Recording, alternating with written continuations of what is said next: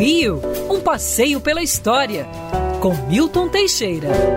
Amigo ouvinte, em 1895 nascia o cômico brasileiro Aparício Torelli, mais conhecido como Barão de Itararé. Ele nunca foi barão coisa nenhuma. Esse título ele criou em 1930 para gozar com uma batalha que não houve, a Batalha de Itararé. Aparício Torelli fundou o jornal Amanhã, que era uma gozação até não poder mais. Muitas vezes perseguido pela polícia, botou na porta do seu escritório entre sem bater Aparício Torelli também gostava muito de brincar com o nome do Getúlio Vargas, né? Diziam que o México tinha um ator chamado Vargas Villa. Nós tínhamos muito melhor, tínhamos um Vargas vilão. Uma vez encontraram-se Getúlio e o Barão de Itararé. Getúlio perguntou a Itararé: És tu, Barão? O Barão olhou para ele e disse: Este barão é Vossa Excelência.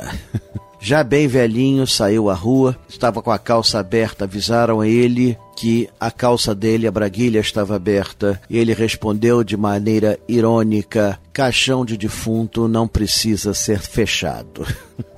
O Barão de Tararé foi um ótimo jornalista que clamou pela liberdade e denunciou as aberrações que existiam nos anos 30 e 40 na nossa terra. Muito antes do Caceta e Planeta, é, ele fazia essas gozações com grande sucesso. O jornal Amanhã praticamente desapareceu quando ele morreu.